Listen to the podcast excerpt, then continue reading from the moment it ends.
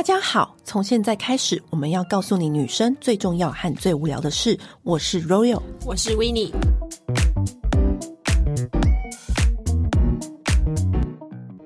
Royal 回来了，这次挑战我从来没有去过的一个地方——北欧。北欧应该是很多人旅游的梦想地耶。对，因为我之前跟大家聊过一集，我在京都吃了一次世界最佳餐厅 Noma 的快闪，嗯、然后就在那一次之后呢，我本身也是那个 foodie，啊，自己觉得自己是 foodie，你是？我没有，我就是一个追求美食的人，我是很肯在美食上面花钱的人。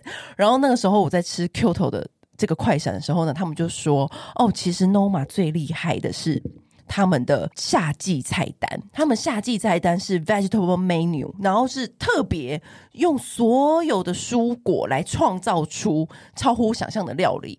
然后我就觉得哇，这个好特别哦！加上同行的人就跟我说，他吃过那么多次 Noma，因为同行的人也都是真正的大、大国际大府邸这样子，他就说这几次的菜单，他们最推荐的就是。Vegetable menu，因为那个时候丹麦的气候是最好的，最棒的，对，最棒的。嗯、然后同时景色、气候再加上那个菜单，他觉得是最完美的一次。他说：“哦，一生应该要试试看。嗯”然后我就说：“啊，真的哦！”然后就当当下就在心里埋下一个种子，就想说：“啊。”那也没有去过哥本哈根，应该也要去看看吧。安徒生童话的发源地，对啊，而且丹麦就是一个颜色很缤纷啊，但是又很协调，然后充满童话感的地方。对，然后那时候就开始就是心里有这个种子的时候呢，嗯、就慢慢往那个方向前进。没有慢慢，是很快，因为那时候我们就是尝试着要预定，然后本来一直都没有答案，都没有下文。然后后来有一天，真的是有一天哦，嗯、我在跟朋友吃饭的时候呢，我的信箱就这样噔噔。出现了一封信，就说 You got a reservation，然后就是他那个也是要排的，是不是？对对对对，然后 Norma 就寄给我我的那个 reservation 的信，我在到位，我在几月几号的时候，然后有问。拿到了位置，然后很开心你来，然后呢，会让你填写你有没有什么食物过敏啊，然后没有什么的，也要附上你的那个刷卡资讯。哇塞，我第一次遇到一刷就刷全额的，对，而且他那个给的时间很短，对不对？对，对，立刻确认，对，因为那很多人排在你后面嘛。Anyway，那他们也是很细心哦。毕竟是连续好几年都拿下冠军的餐厅，嗯，世界第一。对，然后呢，上次我是去京都的快闪，当然那个是另外一种体验。但是你这次是去到他们本地，嗯、他们当地的发源地的国家，然后直接去吃。然后当然我一方面也没有去过北欧，所以就就觉得哇，真的特别期待。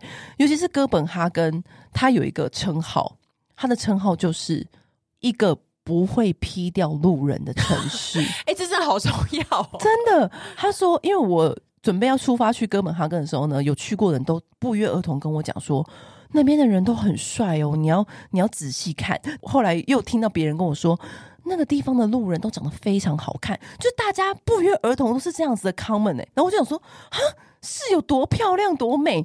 我然后所以我就在那个机场的时候呢，就跟我 gay 蜜们说，哎、你知道吗？这是一个听说是你不会把路人劈掉的一座城市。他说是吗？因为当然这个 trip 的重点是 Noma，但我们还有安排很多其他的行程。然后我们一到当地。的朋友，我们当地有一个朋友，他们他固定暑假都会去哥本哈根，因为他觉得哥本哈根是一个避暑的好地方。真的，因为你在那边 chill 的时候，台湾快要四十度，对。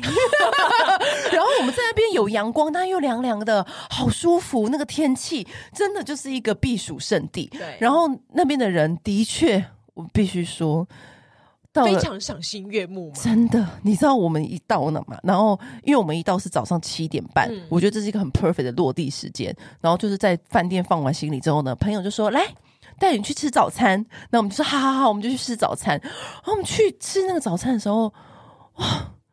我先不说哥本哈根啊，它就是一个家具的发源地。你知道你现在看到的厉害、可爱，然后极简，不管什么有设计感的，的那种家具，发源地都来自于它。你顿时觉得什么韩风、欧风、美风那些都都不如丹麦风。对，真的，你就觉得原来来这才是设计。因为你知道，我们一到那个餐厅啊，那个餐厅是它就是一个早餐店。嗯，那当然跟美而美不一样。当然，当然，当然，我也很爱我们的美而美，我超爱。但是你可以感觉得到，他们那个那个文化跟设计是融入他们的骨子里的。比如说，他们的那个窗的前面就会摆满各式各样的陶艺品。嗯，他就说那个是老板自己捏的啊。然后呢，旁边就搭配各种植物的。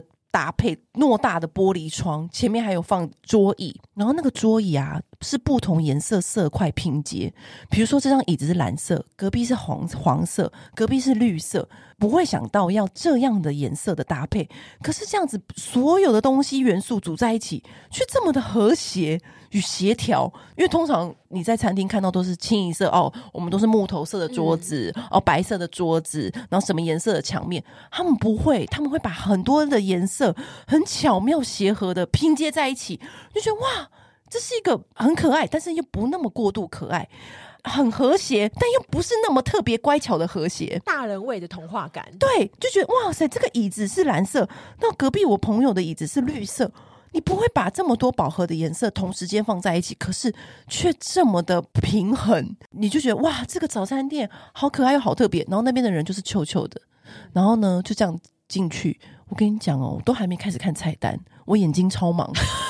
一直在看帅哥吗？各式各样、各种不同款型的帅哥。哎、欸，我很好奇耶。那你知道有那种有那种那种高级文青的那种戴眼镜的欧风，嗯、然后也有那种绑马尾，整个头发长长绑马尾梳在后面绑一个小珠珠，率性男子风。然后也有那种有点刺青，但是搭配那种可爱 T 恤的那种可爱质感风。你知道，就是各种杂志的人走出来哦。你知道有一种日本杂志不都会介绍各种型男吗？一次出现在那个早餐店，然后我跟我两个 gay 蜜就这样，你看那个，你看后面喝白开水都饱了，你看右边，你看左边，你看后面，就来不及，因为整家店我没有看过一家比例，因为有时候我们在欧美或者我们在英国、法国，顶多就是那个咖啡厅会出现一个，嗯，很帅，但是他是大概五个，然后是各种不同风格，然后都是很细节，就是穿着上面也很 OK。然后我就想说，天啊，这眼睛好吗？然后那个要说要点菜喽，跟你说，那早餐真的太好吃了。那是第一餐，就是那个早餐是一个蛋，嗯、就是它它是一个炒蛋，然后那个炒蛋上面有加有一点辣酱的肉酱，然后再配它那个面包吃，哇塞，就是既有辣，因为其实你在欧洲，我觉得很少会吃到。辣的东西，对，欧洲人好像不太能吃辣。对，然后那个肉酱是有带一点点辣味的，嗯、就你正确形容是它有点亚洲风的肉酱辣味，然后混那个炒蛋，而且竟然放在早餐呢、好特别哦。哦，我跟你讲，丹麦人的早餐标配是。他们的丹麦吐司是有点很像那种很营养的那种各种麦组成的一片吐司，有点杂粮的那种感觉，对，杂粮口感。所以我们台湾卖的丹麦吐司在丹麦是没有的。对对对对对，好像是有这样的说法。嗯、然后呢，它那个吐司就这样干干硬硬的，会有一点，但是你咀嚼久了会觉得啊，好像有点回甘的那种麦香。嗯、然后就各种杂粮组成的那块吐司上面，他们用那块吐司上面加各种不同的东西，嗯，成为的一道料理这样。可是，如果最 regular，他们平常吃的早餐就是那块吐司加两三片大的 cheese，，就是真的是 cheese，，再加白色那种 cream 状的奶油，嗯，再加莓果酱。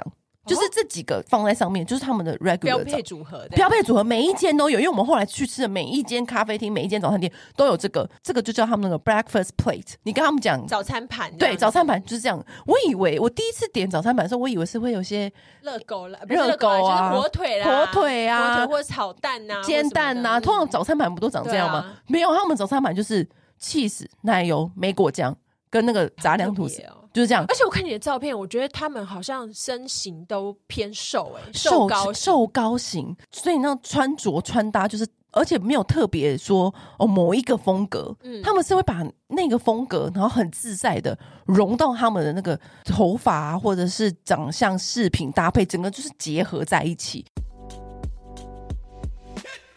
因为你知道，威尼，你知道我就是一个。很爱叫车的人，就是我，就是在每一个行程，我都要飘的，他脚不落地。对，我就是要掌控每一个环节车子，就是我希望我们在。这个旅行就是每一个这个点到那个点都要有这个叫车工具，我心才会安心。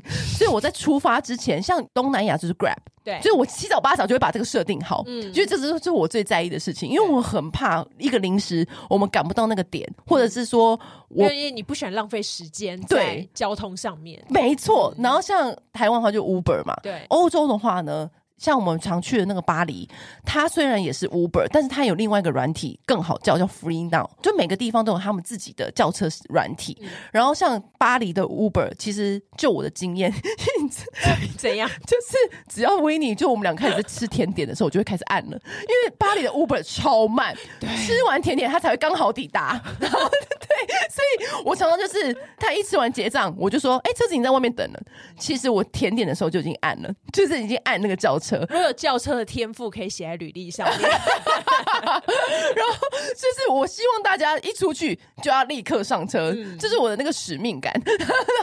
然后，然后呢，我就因为这件事情，然后我出发前我也特别 care 嘛，我就一直问那个朋友说：“哎、欸，那个哥本哈根他们是用什么叫车软体啊？我想要先这个下载好，然后绑定好我的信用卡，嗯、以备不时之需。”他就说：“哦，他们的环保，他们没有 Uber，没有任何的叫车软体。”我说：“哈。” What？好不适合你的地方，然后我就说什么，顿时砍断我的手脚。我就想说，那我们怎么去那个地方与地方之间？我们要怎么去？所有朋友都跟我说，哦，他们都搭地铁啊，而且他们全部人都是骑脚踏车。我说，哇，脚踏车技能应该可以拿出来了。我说什么？骑脚踏车？他说没错，他们所有人都骑。脚踏车，然后呢，以及都是搭地铁，他们没有使用 Uber，因为他们环保，他们自己自驾也很少吗？很少，也很少，车子也很少，嗯、偏少。就是你要以，你像我看我们在巴黎塞成那样，对啊，我跟你讲，我在哥本哈根不太看到塞车的场景，几乎没有。我跟你讲，这是属于他们街景美，对，没有什么车。跟摩托车，所以什么照片一拍都会美。对啊，这样子空气又更不污染，又更干净。然后就想说，就不像抱持着这样疑问的心情，就想说，那你们怎么从机场到饭店？对，人家有机场快捷。哎，对，他说你们搭机机场快捷很快，然后什么什么，每个人都说很快，嗯、但我还是偷偷的订了车。但是呢，在除了机场接送之外呢，我真的这一趟旅行都用走的。这是一个全新体验吧？全新体验，然后再加上我的确有考虑过要不要骑脚踏车，因为我就出发之前，每一个有去过的人都说，你就去租那个脚踏车骑，然后骑去每个点很方便，然后他们的那个呃风景很好，然后气候很好，然后我就说好哦，我去年学会的那个技巧，终于要在那个丹麦达成了。然后有一个朋友就默默的说，我跟你说，你还是不要在那边骑脚踏车好了，因为因为那边的车。超快，他们骑脚踏车是快到那种，就是你咻咻咻，你开车门下车，你都要小心的那一种哦。因为他们的骑脚车的速度就是快到快这样，飞快，然后是那种有点凶狠的那一种。然后我就想说，所以你还是不要骑好了，我怕被别人撞飞。我说哦，好，的确他们现场骑的都蛮快的，就是因为他们就是他们的日常。呃，他们的 U bike 那种东西应该都做的很高吧？对，然后大台对不对？哎，你各种，而且我觉得还蛮多频率是他们自己就拥有自己的脚踏车哦。然后那个脚踏车停停的那个地方都爆炸满，嗯，它就很像台大校园的某某一区一样，就是骑脚踏车。他们那边治安好吗？我觉得超需要上锁吗？不用。治安超好，大家随便就你知道好到你知道我吓到哦，因为通常我们去巴黎是不是都要小心？对，就是被大家注意说你一定要小心身上的物品啊，怎么样怎么样的。然后因为他们那边不就是脚踏车很盛行，对，脚踏车盛行到他们还有一种脚踏车特别多，就是脚踏车前面再放一个大篮子哦，所以他们的狗狗跟他们的小孩都坐在前面那个篮子，然后那个爸爸骑那个脚踏车就是载他的小孩，所以小孩就是坐在前面的大篮子上。我真的看到好多台，那个也可以租。就是我朋友跟我说，那个也可以租，你也可以租那一台。然后我除此之外，你不请 gay 蜜骑，然后你坐在前面。我就是这样跟他们建议，那没有一个人要骑，gay 蜜也不骑。然后呢，我就看到好多男朋友，然后他的女朋友坐在前面的篮子，然后很可爱。他女朋友坐在前面的篮子，然后男朋友在后面骑，女朋友在前面那个篮子里面吹风。那觉得哇，这是一种景色哎，因为通常你是会看到什么跑车。然后或者是说两个人并肩骑，没有，他们是女朋友坐在前面，好好玩，真的很好玩，很好笑。然后我们就想说，哇，怎么那么可爱？他说，哦，你们也可以租，就 if you want，你可以去租。嗯、所以他们那个很多那种一栏一栏的车子停在随便一个路边这样子。嗯、然后呢，我看到他们也没有上锁。这就是其中一点，就哇塞，这么因为那个男子的车子有各种款式，嗯、有些看起来 quality 很好，就很有设计感，然后有些是当然是就是比较普通正常的脚踏车，然后就都没有，就很随性的放在路上。更随性的是，有一车篮子里面放两个小孩。然后爸妈不知道去哪里，然后我就想说，哎，他趴车顺便趴小孩吗？对，然后对，那我就想说，哎，这两个小孩这么可爱，那可怎么在路边？然后小孩的妈妈呢，就不知道，可能就是他刚好就把那个停在超市前面，可能妈妈在里面买东西吧，就是这么 chill 哎，哇，就是我觉得他们治安是很好，就就是你在那边是可以放松，就也不太会有人会有，就是路边会有一些流浪汉或者是一些呃一些会让社会福利很好，对，不会让你觉得哎。六十趴，好可怕哦，对不对？你赚的钱其实政府拿走 六十 percent，对呀，很惊人吧？嗯。再继续逛街，因为我们吃完那个早餐就觉得哇，神清气爽。你又吃那个 scramble egg，然后又看了好多帅哥，然后就开始逛街，又发现到另外一个景色，就是我跟我朋友啊，因为我们都是就是时尚啊美妆产业出来的，嗯，然后就这样走走走走，然后就看到嗯，博肯在排队。为什么？对，他们就说哦，而且是拉红龙的哦，然后就排超长的队伍哦。因为通常看到排队都是 LV 嘛，对啊，然后 LV 没有排队，Celine 也没有，而且那个 LV Celine 啊，然后香奈儿都是那种在那边好像不是什么重要的事情，就是很融入那个、嗯、那个街景，甚至你随便一家店而已的感觉，对，对，然后也没有说盖的特别华丽，因为有时候我们去德国或哪里、嗯、会看到那那边的 LV 盖的很大。富丽堂皇，对，那个 Prada 也是很闪耀这样子，但没有哎、欸，他们那边的那个精品店，就是你很容易不小心错过，原来这是 LV，就这种感觉。然后到了博肯排队，博肯排队，那我就跟我朋友讲说，哎、欸，他们在排博肯，然后我就说，是出什么款式，还是有什么明星在里面？啊、完全没有。就是在排博肯，他们就是想买博肯，yes。然后后来，然后你知道更特别的事情，然后我们就想说，这个博肯是不是有出什么潮流限定款？对啊，也没有，我跟你就没有，他就是在排博肯。然后从那之后，因为我们第一个场景就看到这个场景嘛，嗯、你知道，从那一刻起，我们就发现，所有我从来没有在一天之内看过这么多双博肯，我们就发现，所有骑脚踏车在路上走的人，每一个人都穿博肯。所所有帅哥都穿博肯，是哦，博肯的比例超高，大概七八成。就想说，你知道我们常常就走在路上，然后求求求要走去另外一家酒吧，或者走去另外一家咖啡厅的时候呢，一排脚踏车这样子咻咻咻咻咻咻，然后停在那个马路口，全部这样一排一排这样过来哦。每一个人脚上这样一排脚踏车望过去，每一个人脚上都是不同的袜子、不同的裤子，搭不同的博肯。然后我朋友就这样看着我说：“这个脚踏车的停在马路口这个画面。”是不是就是博肯的标准广告？你看，你看，哎，我没有想到，哎，好他，真的，嗯、我们那时候真的啧啧称奇，每一个人都穿不同的博肯，比如说一代的啦，两代的啦，或者夹脚的啦，什么的，对，然后他说，我，然后我就一直跟我朋友说，你穿过博肯吗？然后你知道，看到第二天，我们两个都想去买博肯。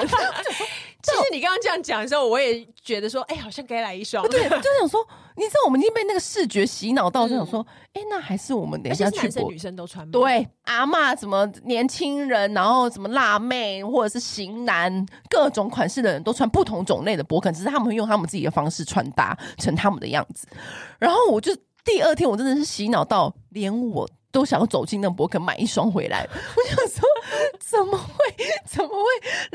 丹麦哥本哈根的诺的伦宁是买一双博肯回去？欸那那个丹麦的消费有很惊人的高吗？我觉得没有到想象中那么惊人，嗯，但的确，我不是叫车从机场到饭店，对，嗯，机场到饭店，其实他们因为他们城市真的是小小的，嗯，其实你很快的时间就可以把它逛完，嗯，然后他们逛街的地方也很集中，然后饭店也很集中在那逛街地方的附近，机场到饭店大部分都是二十分钟。很近，很快，对，很近很快，所以我才想说可以搭车。如果我们行李那么那么多，但是所以搭地铁会又又更快。对，好，那我们就二十分钟，大概就是台币一千七，还行。但是以那个距离来算，因为我们搭巴黎很远，也是两千呐。对对啊，就以距离来算，其实它算贵的。对，那你你想想看，如果你去每个地方都十五分钟，然后都是一千七。哦，是蛮贵吧？你比如说，你从这个酒吧去到另外一个酒吧，然后可能搭十分钟，那也可能要一千。嗯，所以它其实是贵的。你其实骑脚踏车根本不用钱，你走路也不用钱，差不多就是这个价位。嗯，对。那早餐呢？像你刚刚吃的那样，大概多少钱？大概也是六七百一个人，然后或者就还能接受了。但是因为我们只吃一个蛋呢。就是我们没有加点别的，顶多是加点一杯咖啡。嗯、那如果是吃不是像 Noma 那样的餐厅，但是也是好一点的餐厅哦。嗯、就是比如说像我们也是吃，呃，我们有一次去一间餐厅是 Noma 的前身，嗯、就 Noma 以前是在那边开，所以那个地方也很美，坐落在河边，然后也很漂亮啊，然后有很多 deco 也很棒，然后很多建筑物这样子。那个餐厅就是我们点牛排，然后点前菜，嗯、就是正常的这种点完，一个人是四千五台币。哇！反正呢，然后我们那时候去丹麦，然后我们就觉得哇，果然第一间早餐店就让我们觉得哇，整个人都是很漂亮、很帅之外，他们连女生都蛮漂亮的，嗯、就是你真的觉得眼睛就是赏心悦目之外，我们后来又观察到另外一点，就是因为他们大概日照时间非常长，嗯，因为他们的夏天真的只有七月到八月底。日照时间的晚上十点半以后，太阳才会下山。嗯、虽然日照时间超级长，可是因为大部分时候他们都处于比较冷，对，然后天黑可能很快。嗯、冬天的话，他们四五点天就黑了，嗯、所以这一段时间是他们最珍贵的时光。整个城市你就会感受到那个活力，energy 都活起来了。所有人都会聚集在那个河边，就开始打赤膊，然后开始喝酒。因为我就想说什么逛街的地方怎么都没有人，就是旁边的时候你就会。是想说，哎、欸，他们没有很在乎那些什么精品什么的。对，那我就想说，哎、欸，怎么这个地方明明就是首都，怎么都没什么人，好像怎么假城？嗯，结果一走到那个河边，才发现哦，原来人都在这，满满的人都聚集在整个的那个运河的两旁，嗯、那个河畔的那个两旁，然后他们都会各式各样的在那边喝酒，然后聊天。然后因为我的欧洲朋友，我之前就是在台湾有一些欧洲朋友，我都很清楚，欧洲朋友有一个习惯。他们很长随身携带泳衣，你知道我们两个人在台湾不会随身携带泳衣吧？对啊，我们再热，你们台湾四十度也不会随身携带泳衣嘛。对啊，他们就是包包里面都会随身携带泳衣，啊、就是等一下下午游一下，然后再起来做。再继续去上班，他们的行程就这样，哦、他们就喜欢 jumping into the water，他们就是很喜欢跳水，嗯、就是就是看到水就很想跳，嗯，真的真的。我在台湾的欧洲朋友常常在平常时刻哦，周间的下午就跟我说，哦，我们等一下要去圆山游泳。我说等一下，是因为你们等下要去那边租房间，然后嗯，要过夜什么的？过夜没有啊，没有没有要过夜，我们只是去游个泳。他们就是很喜欢这样子的那个行程，包包里面随时都会有个泳衣。我们在旁边喝那个自然酒啊，然后开心的时候呢，他们就说：“哎、欸，等一下，我下去一下。”他就这样脱了衣服哦，泳裤穿着就跳下去那个运河，然后这样游游游，很开心很开心，然后再起来，再继续跟我们喝，然后再去吃饭。好难想象啊，就很秀，但是也觉得说，你有办法想象就是台北人，然后就是哎、欸，我下去跳个淡水河哦，然后又下起来对，对，然后就起来，但这那边又很 make sense，你知道吗？他们就是。永远永远都想要，就是，可是因为我觉得他们就是很快乐的，就在那边玩水，就是你在那边散步，我就觉得他们就是连小孩都是，就是很开心呢、啊。他们会特别把那个运河围一一区，然后然后小孩在聚集里面在那边疯狂玩水，就是因为他们可能我在想，他们应该是很珍惜这个阳光出现的这个月份，就是尽情的那个享受那个阳光。然后当然你去哥本哈根，你最重要的是你就是要逛他们那边的家具，对，像 Hey。或是有些灯，可爱的灯，台湾买都是 double 价。有些我在台湾看台灯要八千块，但是你在欧洲，在哥本哈根，因为是它的发源地，才三四千而已。可以感受到那边的家具当然是比较，因为他们是原发源地嘛，然后他们可以逛的东西跟品相跟颜色很多之外，他们会直接做展售区，直接做一个 deco 给你看，所以你在那边就是真的就是美学成长班。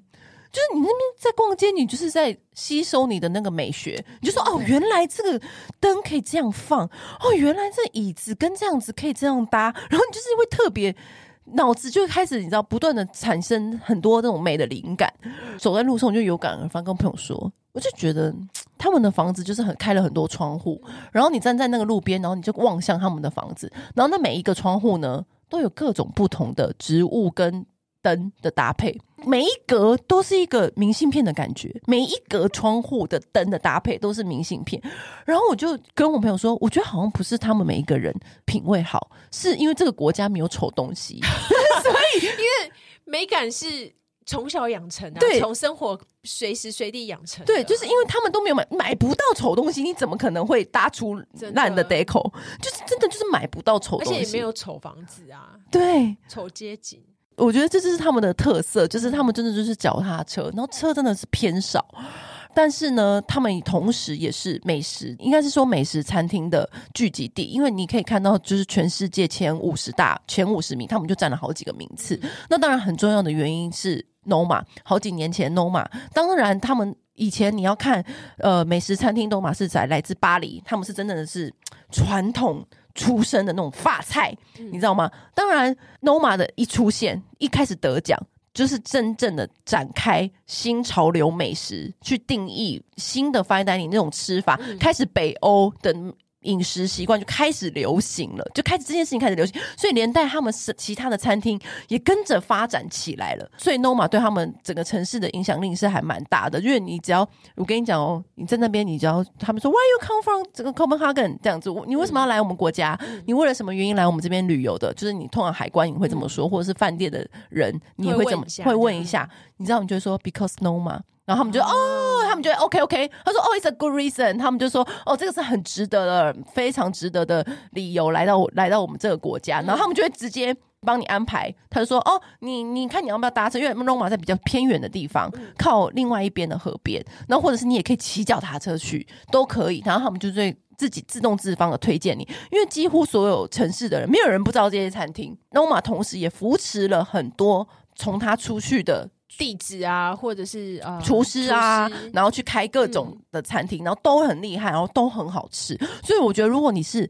美食迷的话，也蛮值得去拜访这样的城市。美食跟设计迷，我觉得是很值得，就是去走一遭。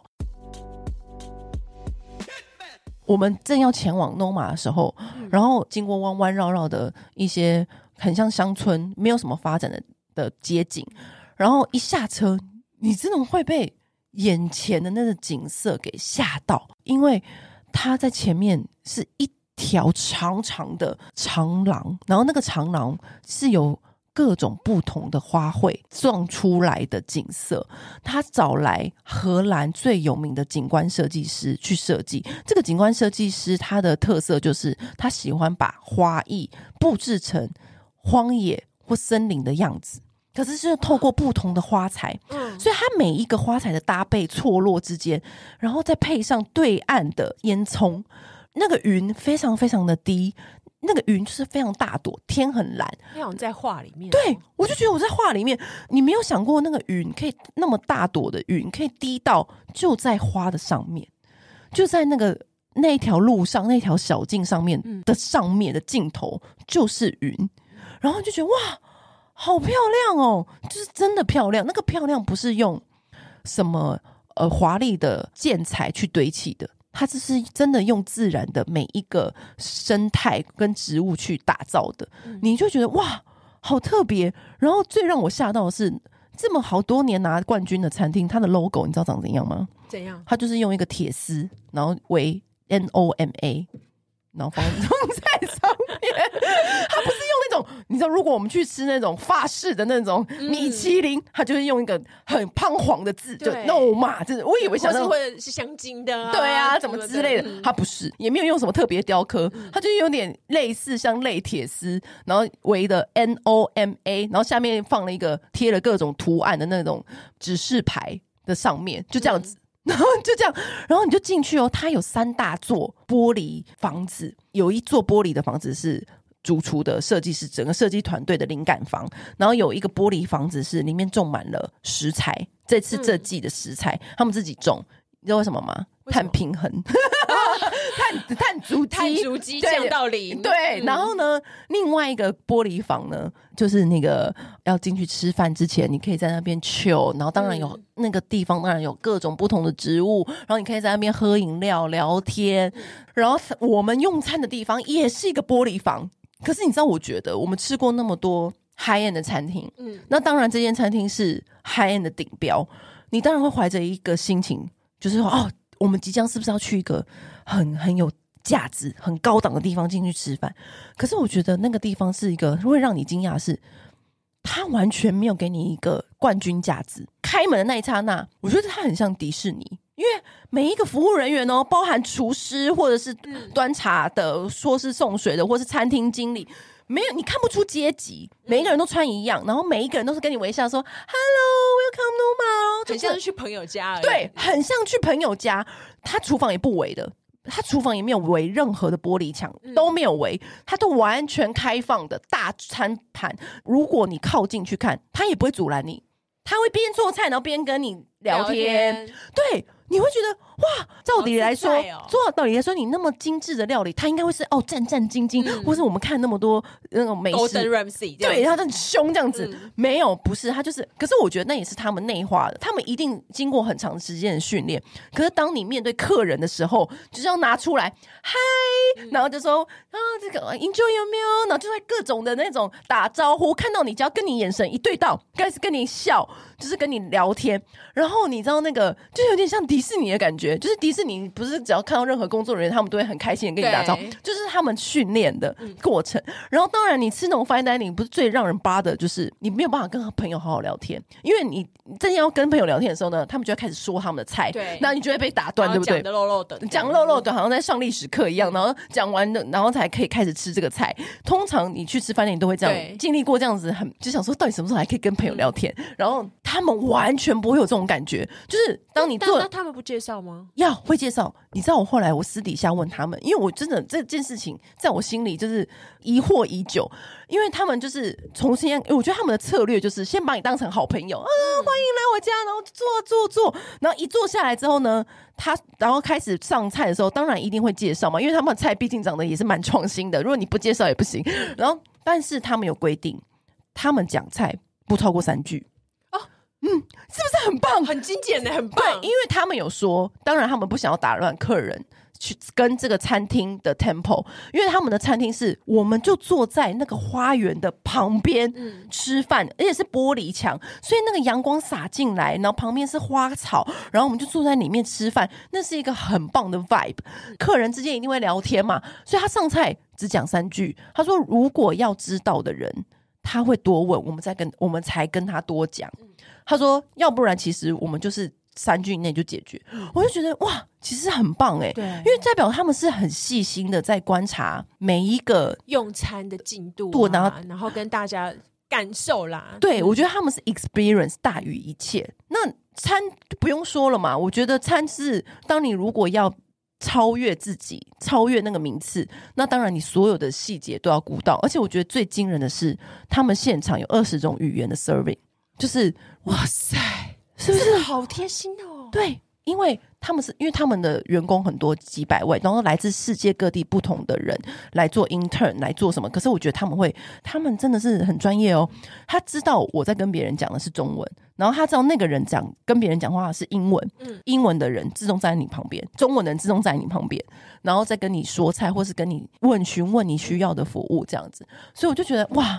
很贴心，给你第一真的是有所道理的，没错。嗯，所以这一次我觉得有的时候，我觉得不一定是说要对这个食物或这个料理感到有兴趣，你才去尝试。我觉得人生一次，就是去体验一下这样子又完整的感受。除了是吃餐之外，还有很大的一点是，你可以看到他们在每一个细节的用心，然后还有他们每一个安排，你都可以。很有收获，很有 learning 的回去。你知道有些餐吃完，你就是哦肚子好饱，他是心灵都会很饱，心灵都会很饱的回去。嗯，怎么样？下次还要再来北欧吗？我一定会去北欧的啊。可是之前只是想说要多存一点钱，因为我这次也是快闪，来这一次三天之外我就走了嘛。然后我真的觉得它是一个很可以待个一周或两周的城市，慢慢过，慢慢去探索。嗯、然后以及，如果大家对于北欧有更多的推荐，欢迎留言给我们，因为我们下次一定会再去更久的时间，然后去好好的。不只是美食，去更多的地方旅游。嗯，那今天就先这样子，期待我们下一次北欧之行。对，然后或者是我们下一次的欧洲之旅。嗯、如果你们有更好推荐的北欧的地点，也欢迎互相交流，留言给我们知道。好，那今天就先这样喽，拜拜。按订阅，留评论，女人想听的事，永远是你最好的空中闺蜜。